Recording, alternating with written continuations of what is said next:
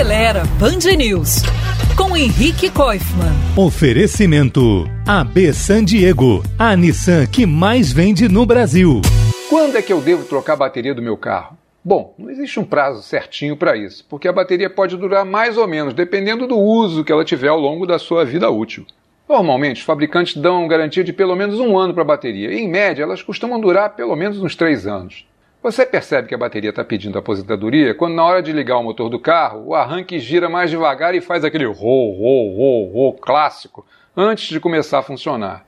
E há também outros sintomas, como luzes dos faróis e do painel de instrumentos mais fracas, o vidro elétrico preguiçoso para subir e falhas no funcionamento do motor. Para evitar aborrecimentos, o melhor mesmo é sempre que for fazer a revisão do carro, de acordo com o manual, pedir ao mecânico que teste a capacidade da bateria e veja se ela está sendo recarregada normalmente pelo motor. Prevenir é melhor do que remediar.